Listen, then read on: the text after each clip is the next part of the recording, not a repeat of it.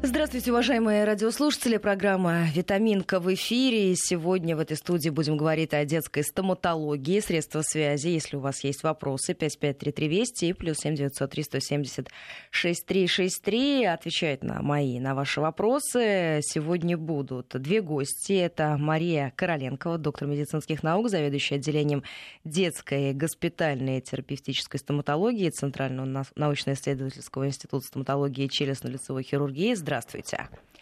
И научный сотрудник отдела детской челюстно-лицевой э, хирургии и стоматологии Центрального научно-исследовательского института стоматологии и челюстно-лицевой хирургии Мария Рахманова. Приветствую вас в нашей студии. А, давайте начнем, как мне кажется, с очень важного вопроса. Поговорим о самых маленьких. До какого возраста? Есть ли какой-то предел, какая-то граница, а, когда ребенка надо познакомить с врачом-стоматологом и первый раз привести на прием? Ну, классически считается, что первый раз привести на прием ребенка нужно после того, как прорезался первый зуб.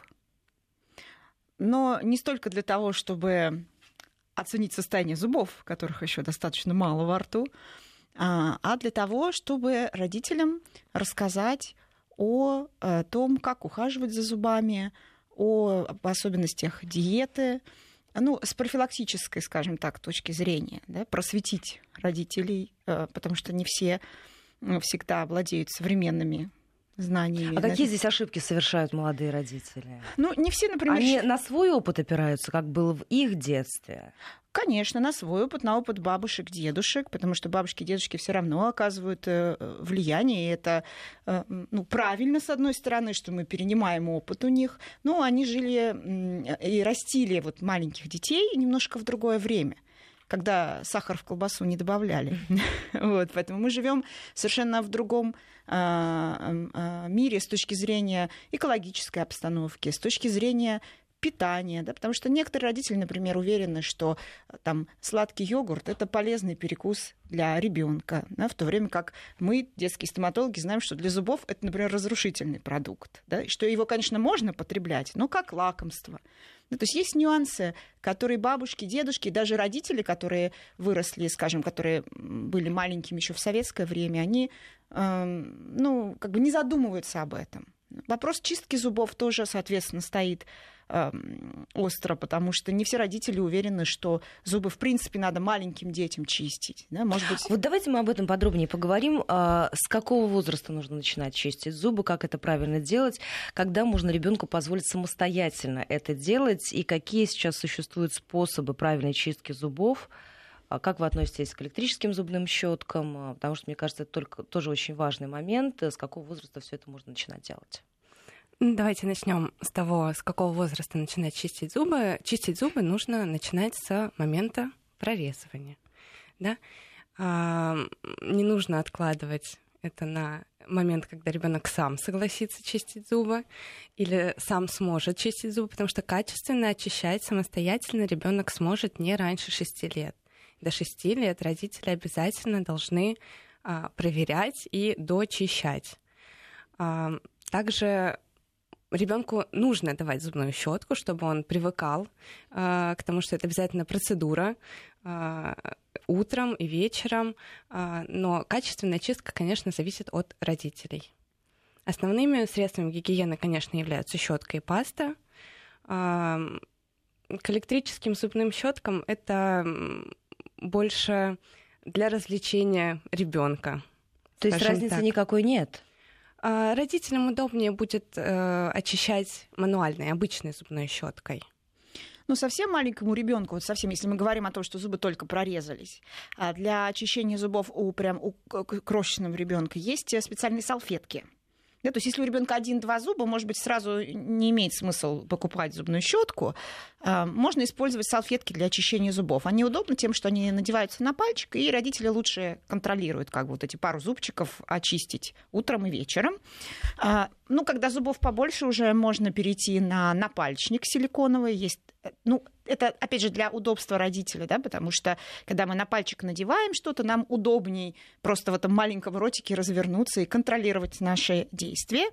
А, но где-то, мне кажется, лет с полутора желательно все-таки перейти на обычную щетку, именно для того, чтобы у ребенка вырабатывался стереотип что вот щетка это нечто для очищения зубов, пусть он сам ей пользуется.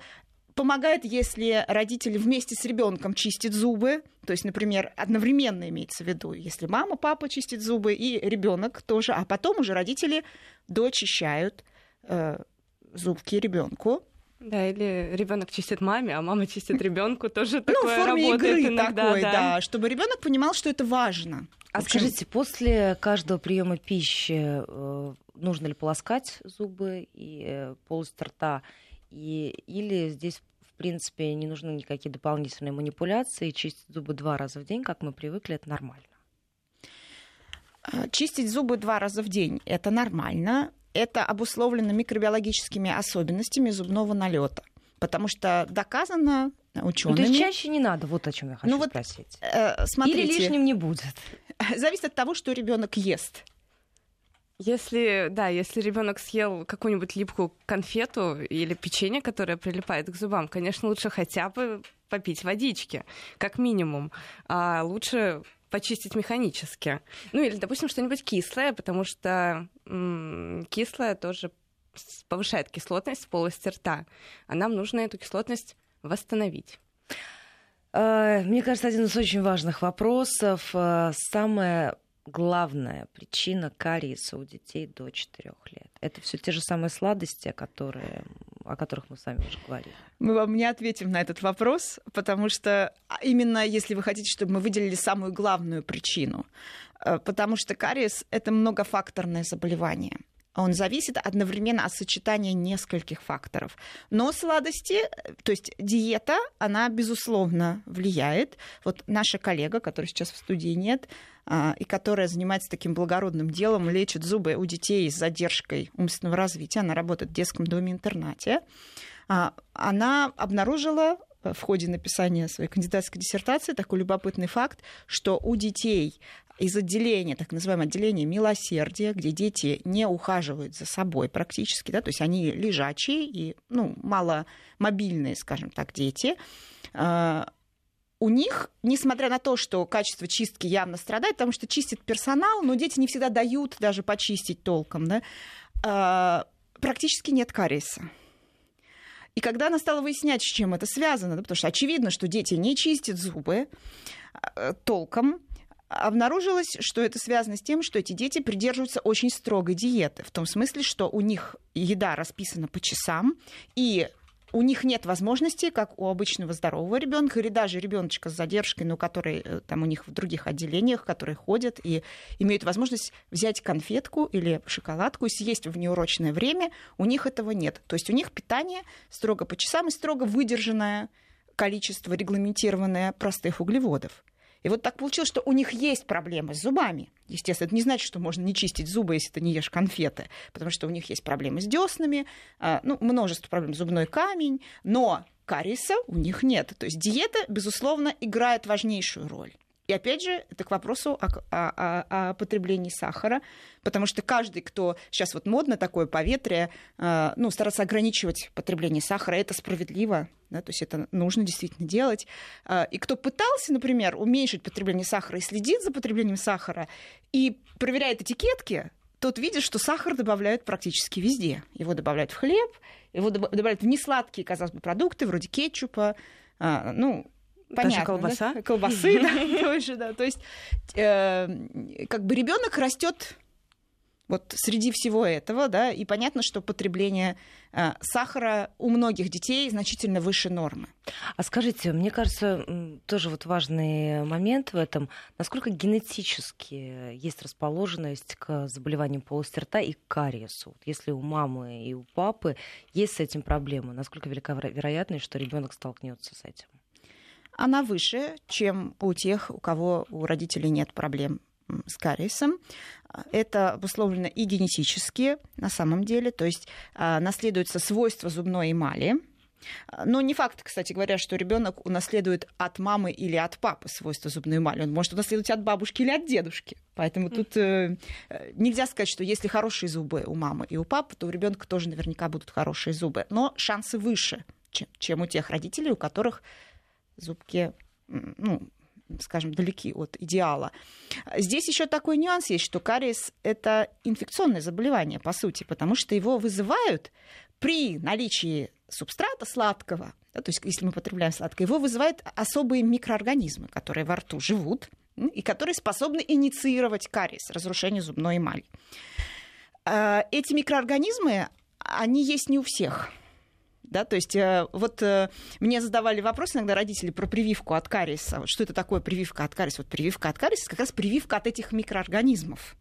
Да, то есть а даже... скажите, а во взрослом возрасте можно сделать или уже все, поезд ушел? ну, это вообще спорный такой момент, насколько эффективна эта прививка, потому что она против одного вида, против стрептококков э, мутанс, так называемый стрептококкус мутанс.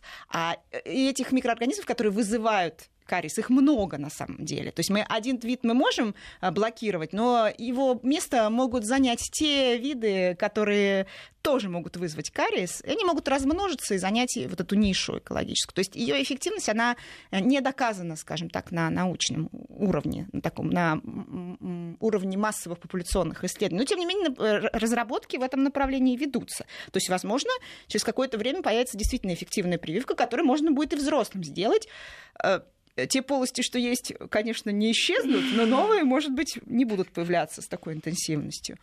А, но дело в том, что я почему про это заговорила, что э, родители, они передают не только ребенку не только генотип свой, не только свойства эмали, которые наследовались, они передают и свою микрофлору.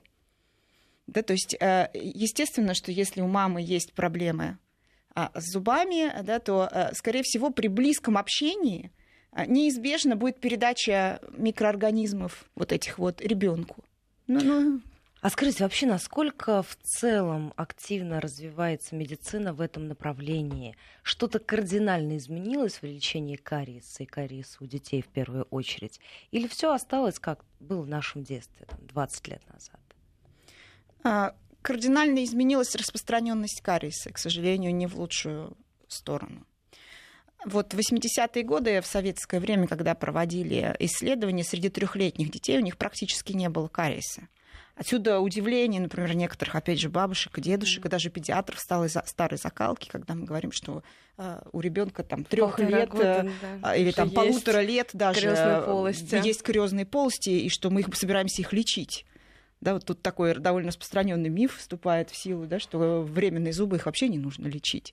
Почему? Вот, расскажите. А это же почему? такая очень известная история среди молодых мам на форумах, которые пишут о том, что вообще временные зубы трогать не надо. Вот почему? Образом. Я говорю, откуда это идет? Это идет из тех времен, когда кариес вот этот во временном прикусе возникал, например, там 7-8 лет. Когда уже зубам, зубам надо меняться скоро. Конечно. И не было необходимости такой. А сейчас мы видим, что к нам на прием приходят пациенты, у которых э, в два года уже 3, э, 4, а то и 8 кариозных полостей, а зубам нужно функционировать еще лет до 9. М? Так что, естественно, в этом возрасте зубы требуют лечения. А скажите, э, зубы требуют лечения, а, соответственно, это все идет по старой схеме. Это укол, это пломба, и никаких здесь каких-то радикальных новшеств не появилось.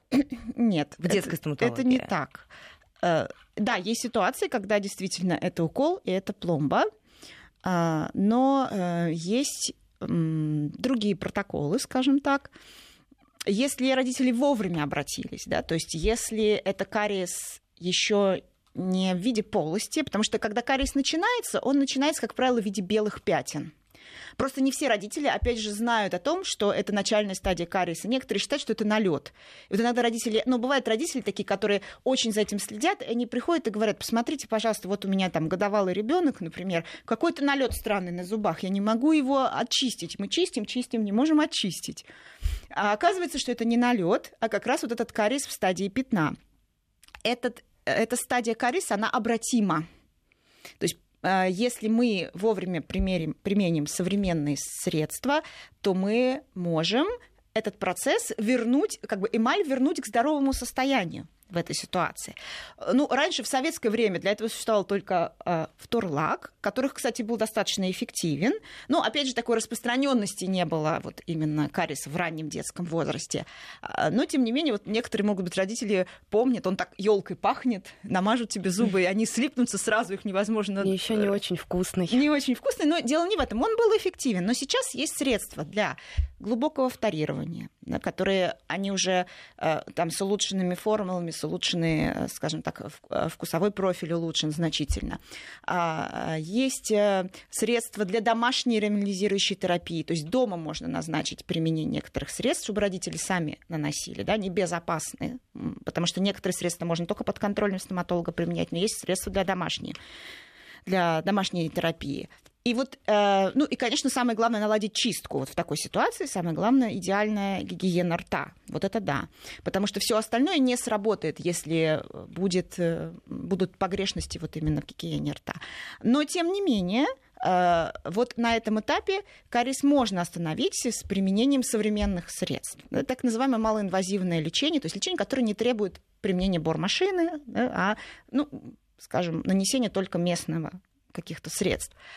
А, есть лечение, когда есть, допустим, кариозная полость у маленького ребенка, но ребенок еще не готов к лечению сбор машиной. Есть способы лечения, так называемая атравматическая методика, способы лечения без бормашины. Но они работают не всегда. Это определенная должна быть э, определенный размер полости, определенная локализация. Полости это может лечить, э, решить только врач-стоматолог. То есть родитель, он не в состоянии, если он сам не врач, он не в состоянии оценить вот это, допустим, полость, можно ли так полечить. А... Но э, запрос такой можно сделать стоматологу. Не все, опять же, этой методикой владеют, но многие молодые стоматологи, которые уже обучались э, ну, скажем так, имеют современные данные, да, в ходе обучения получают, они знают о том, что такие методики существуют. И, конечно, есть еще другая сторона, то, что пломбы не всегда хорошо работают во временном прикусе, да, то есть в молочных зубах, потому что есть особенности строения эмали э, временных зубов, э, которые делают э, некоторые виды пломбировочных материалов, которые эффективны у взрослых, они делают их малоэффективными у детей. Поэтому, например, вот в нашей клинике широко применяются детские коронки. Даже так? Да. Это, это такое направление, которое развелось в Японии и в Англии. А, это стандартные коронки, то есть это не то, что вот взрослому сделать коронку, да, с, когда ее изготавливают в лаборатории индивидуально для него, нет, они не индивидуализированы. То есть э, смысл такой был, что в Англии масштабные исследования были проведены, там тысячи детей были обследованы, выявлена стандартная форма зубов, наиболее подходящие большинству детей. И созданы линии, такие вот линии э, коронок стандартных, разного размера, то есть по размеру они подбираются, но форма вот самой поверхности зуба, которые, которые смыкаются между собой, а, они э, стандартные. То есть это удешевляет значительно процесс. Эти коронки не намного дороже пломб, а, но а, они, например, в Великобритании считаются золотым стандартом при лечении временных зубов потому что э, это связано с деятельностью страховых компаний, потому что страховые компании вовремя заметили, что эффективность их значительно выше, чем пломб. То есть если вы установили такую короночку, то, скорее всего, этот зуб не придется в дальнейшем перелечивать. И поэтому, конечно, страховой компании в первую очередь было это выгодно. И они популяризировали эту методику, и теперь считается это золотым стандартом. То есть если мы лечим временный зуб, и мы, например, удаляем нерв из этого зуба, то в Великобритании вы обязаны бы были этот зуб покрыть детской коронкой. У нас это пока ну, свободный выбор родителей, но тем не менее такая возможность тоже существует, и они более эффективны, чем пломбы. Есть несколько вопросов от наших слушателей. Мария спрашивает, ребенку 1,4 через месяц после выхода верхнего зуба образовалась дырка изнутри, у второго зуба тоже. Сейчас все четыре верхних зуба с дырками. Сладкое не любит на грудном вскармливании. С чем это может быть связано? Ну, это то, о чем мы говорили, да? Ответ, с, с чем это может быть связано, конечно, очень сложно дать какой-то конкретный ответ, а, потому что очень много факторов, которых мы не знаем. Как родители чистят зубы, а, на грудном вскармливании, на ночном ли грудном вскармливании. Используется, если ребенок ночью кушает, а, очищают ли родители ночью поверхность зубов после еды, а, сколько раз ребенок кушает ночью. Это все очень важные вопросы, потому что есть а, некоторые особенности функционирования организма физиологические, да, если ребенок кушает ночью, ночью снижается количество выделения слюны. Слюна у нас имеет свойство очищения зубов. Если ребенок ночью потребляет пищу, а слюна не вырабатывается в достаточном количестве и не очищает зубы, соответственно, вся еда, которую ребенок ночью получил, она остается на зубах. А, повышается кислотность полости рта, и в условиях повышенной кислотности а, как раз-таки и происходит деминерализация, то есть эмаль теряет минералы, и она начинает разрушаться. Это может быть одной из причин.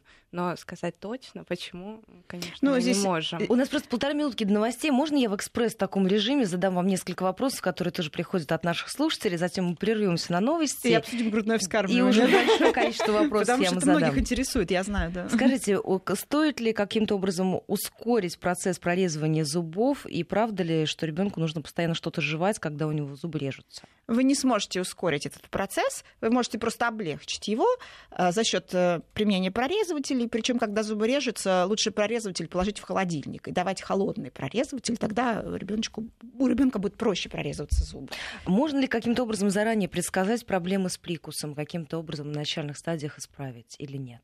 Э, вот для этого ребенка нужно показывать стоматологу после прорезывания первых зубов, да, потому что только стоматолог может увидеть, что у ребенка действительно намечаются проблемы с прикусом и поставить на диспансерный учет у ортодонта. Еще один вопрос. А, как часто нужно ходить э, к стоматологу с тем ребенком, у которого уже выросли постоянные зубы? А, Если никаких беспокойств и жалоб со стороны ребенка родители не наблюдают? Два раза в год если это здоровый ребенок. Если у ребенка есть соматические заболевания, хронические, то раз в три месяца нужно ходить к стоматологу. Мы сейчас прервемся. Новости середины часа. Сразу после вернемся в студию и продолжим этот разговор о детской стоматологии. Пока можете присылать свои вопросы. Мы возвращаемся в программу 8.34 московское время. Сегодня в этой студии говорим о детской стоматологии. Если у вас есть вопросы, 553320 плюс 7903 176 363, это эфирные координаты. А, Мария Короленкова, доктор медицинских наук, заведующая отделением детской госпитальной терапевтической стоматологии Центрального научно-исследовательского института стоматологии и челюстно-лицевой хирургии, и Мария Рахманова, научный сотрудник отдела детской челюстно-лицевой хирургии и стоматологии Центрального научного исследовательского института стоматологии стоматологии и челюстно-лицевой хирургии сегодня отвечают на мои, на ваши вопросы. И мы обратили внимание на сообщение от нашей слушательницы, которая написала о том, что ребенку 1,4 а через месяц и после выхода верхнего зуба дырка изнутри, у второго тоже. Сейчас все четыре верхних с дырками, и вы хотели обратить внимание на влияние грудного вскармливания, на процессы, связанные Ну, обсудить, с скажем, рта. имеет ли, да. Ну, Есть ли зависимость? А, значит, зависимость есть, но она какого рода? Вот это не мои придумки. А, в 2016 году в Таиланде состоялось заседание Всемирной организации здравоохранения, которое было посвящено проблеме раннего детского кариеса. Там в этом заседании участвовали ведущие эксперты в детской стоматологии из всех стран мира. И э, они выпустили потом резолюцию такую, то есть то э, консенсус, да, в чем они согласовали, ну, как бы, в чем все они согласны. И вот э, в этом консенсусе указано, что грудное вскармливание в возрасте старше года повышает риск кариеса. То есть это не, не то, что вот мое личное мнение, это вот так считают ведущие мировые эксперты в детской стоматологии. Там не указано, насколько оно повышает риск кариеса, потому что это может быть 5%, а может быть 50%, а может быть 500%. Как вы понимаете, это разные вещи. Это не означает, что у каждого ребенка, которого кормят грудью в возрасте старше года, разовьется кариес. Скорее даже наоборот, у большинства не разовьется. Но что я вижу, например, что среди моих пациентов, которые приходят на прием, если у ребенка кариес начался в возрасте младше двух лет, абсолютное большинство этих детей находится на грудном вскармливании. То есть обратное работает. Или на, э, если естественно, о, если искусственное вскармливание, то ночью родители дают бутылку. То есть, это то тоже... есть ночные вскармливания длительные. Не один раз ребенок покушал, а ночью у него есть доступ к молочным продуктам каким-либо, будь то это грудное молоко, либо это смесь, когда ребенку ставят в кроватку просто бутылку, он постоянно может ее из нее кушать. А, ну, либо это, если кисломолочные продукты, ребенку тоже дают Такое тоже бывает. Да, при этом вот интересно, что к вопросу о грудном вскармливании и прикусе, как раз на прикус грудное вскармливание влияет хорошо, потому что э, оно провоцирует естественное как бы, положение э, э, нижней челюсти и рост адекватной нижней челюсти. То есть безусловно, грудное вскармливание, оно массу вообще преимуществ имеет. Я понимаю сторонников грудного вскармливания, когда, э, ну, даже чисто психологический момент, вот эта близость с ребенком, это я понимаю. Но, к сожалению, вот сбросить со счетов вообще это как фактор риска мы не можем. И э, защитники, вот сторонники грудного вскармливания, они обычно какой аргумент приводят, что вот раньше, там, до 4 лет кормили, и проблем с зубами не было. Ну, в то время, когда кормили до 4 лет, проблем с зубами не было практически, ну, таких вот масштабных, да, не было и в более старшем возрасте, и у тех, кто кормил, тоже не было таких проблем с зубами. А, потому что вот если посмотреть на а, вот этого среднестатистического, скажем так, пациента, который находится на грудном вскармливании, имеет при этом кариес зубов, ведь это совершенно другой стереотип питания, не тот, который был в то время, когда кормили до 4 лет, это было нормой. Значит, это, как правило, ребенок, который кроме грудного вскармливания ест все остальное, да? То есть у него введен прикорм, а, значит, он ест, и в этот прикорм часто входит не только, а, значит, яблочко, кабачок морковка. и морковка и э, груд, грудка индейки, а туда входят иногда и конфетки, бывает Печеньки. такое. Ну, правда, вот здесь человек говорит, что ребенок не знает, что такое сладкое, но много пациентов и таких, да, которые едят обычную еду, и, как правило, ночью да, то есть вот именно ночное вот это вот скажем, вечером мама дает грудь, и ночью ребенок периодически прикладывается к груди. Вот такой стереотип. То есть нельзя сказать, что это чисто грудное вскармливание. Это смешанное вскармливание и превалируют ночные кормления грудью. То есть это больше такой вот психологический момент. Ребенок использует грудь не как источник питания, он использует ее для успокоения, для того, чтобы проще было заснуть, да, и, безусловно, это работает, но, к сожалению, получается так, что днем ребенок ест, всю ночь ребенок ест, всю ночь на зубах находится пища, как Мария Сергеевна уже правильно сказала, вязкость слюны ниже ночью, не очищает, родители вряд ли чистят ночью. То есть mm-hmm. это значит, что постоянно у ребенка во рту находится какой-то пищевой субстрат, на котором вот эти микробы могут вырасти. Вот и все. По поводу удаления временных зубов, которые еще называют молочными, да. правильно, чтобы наши слушатели mm-hmm. правильно понимали, ну, да, о чем идет речь. Нужно ли их вовремя удалять или дождать, пока, дождаться, пока они выпадут сами? Если проблем нет, если естественная смена зубов, то специально приходить и удалять нет никакого смысла. Если ребенок все хорошо это переносит, его, ему дискомфорта не доставляет э, подвижный зуб. Нормально кушает. Ну, единственное исключение, может быть, если уже прорезался постоянный, а временный или молочный, э, да, все равно как назови, э, еще не выпал. Да, вот тогда, может быть, стоит обратиться к врачу, потому что может быть задержка при, таком, при такой ситуации, может быть задержка выпадения зуба. Да, то есть он, может быть, уже давно должен был уйти, а ну, чаще всего, да, это случается, когда зачаток постоянного зуба немного смещен и не стимулирует э, резорбцию корня временного зуба. Еще один вопрос э, по поводу отбеливания зубов и чистка ультразвуком. Насколько это реально для ребенка? Ну, отбеливание зубов у нас, э, в принципе, только с 18 лет возможно. До 18 лет это противопоказание к отбеливанию зубов. А чистка ультразвуком...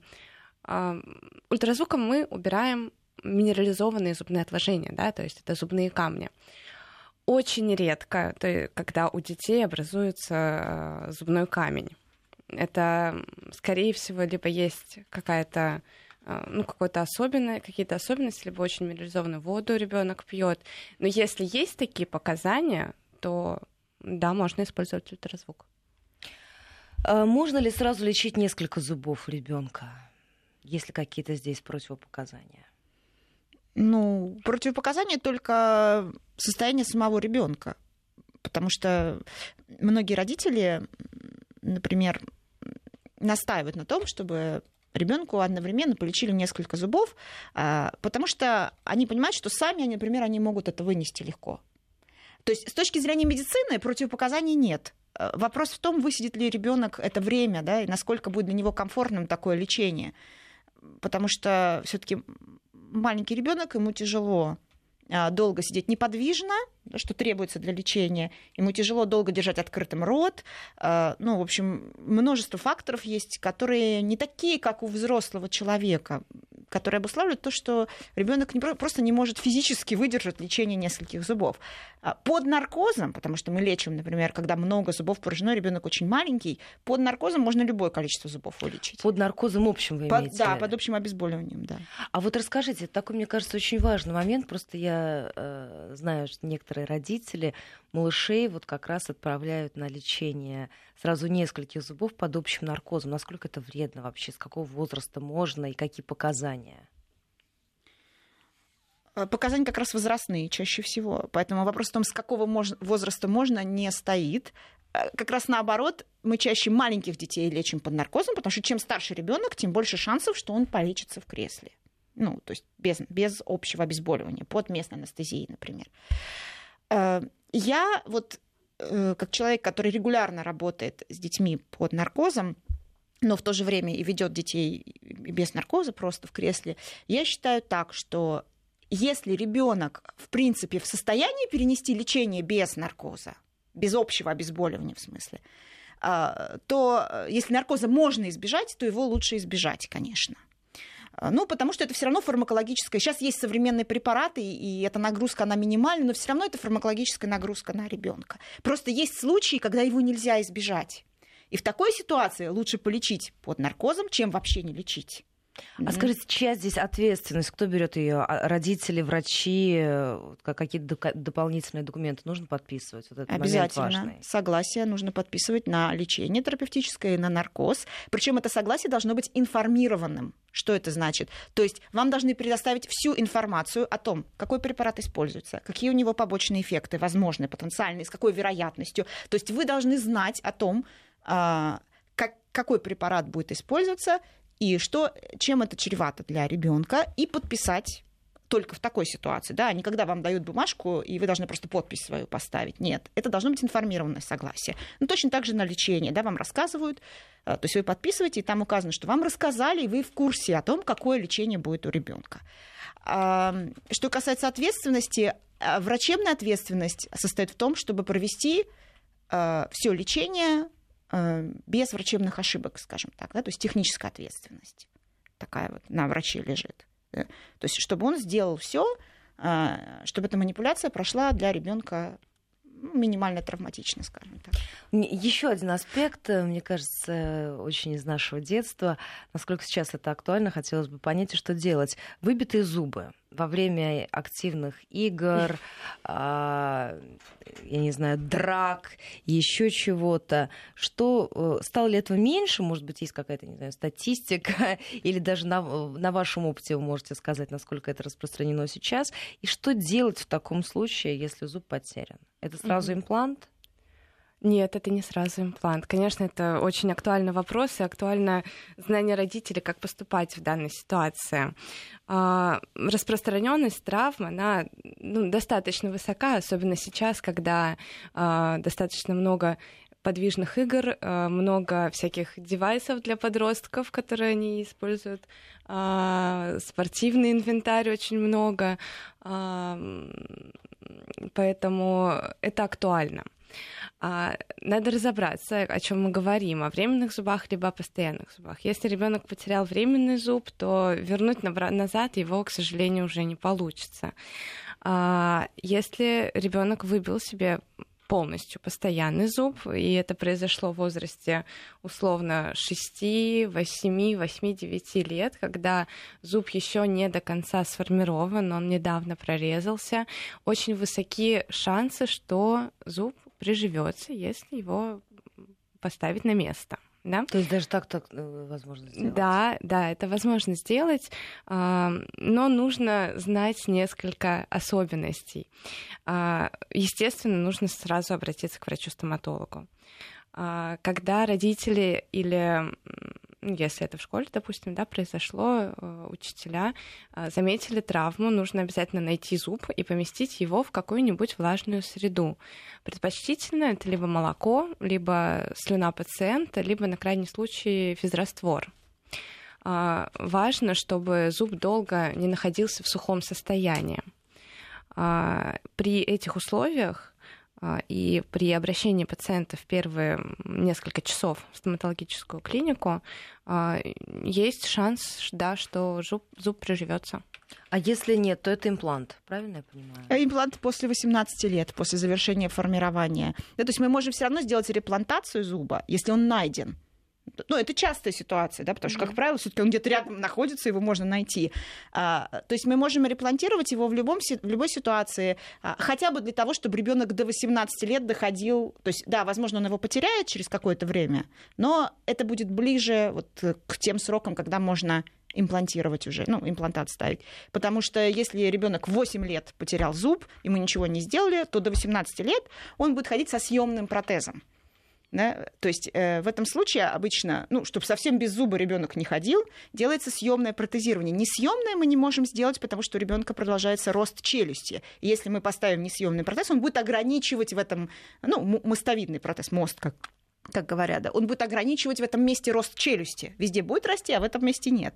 А, а, поэтому в данной ситуации съемные пластиночные протезы делают, а, ну, чтобы ребенок психологически так не страдал, и чтобы не перемещались соседние зубы на место удаленного зуба. А в, по достижении 18 лет уже возможна имплантация и протезирование на имплантате. 553320 плюс 7 903 176 363 средства связи для ваших вопросов. Э, Антон спрашивает, влияет ли чистка зубов ультразвуком на зрение, а именно на сетчатку глаза? У меня таких данных нет о том, что она влияет на а, сетчатку глаза. Из Санкт-Петербурга вопрос у девочки в 9 лет на постоянном зубе шестерки нашли недавно кариес, неглубокий. Лечить сразу или попробовать формирование? Формирование лечить сразу. А, так, вредны ли для грудничков препараты для снятия боли при прорезывании?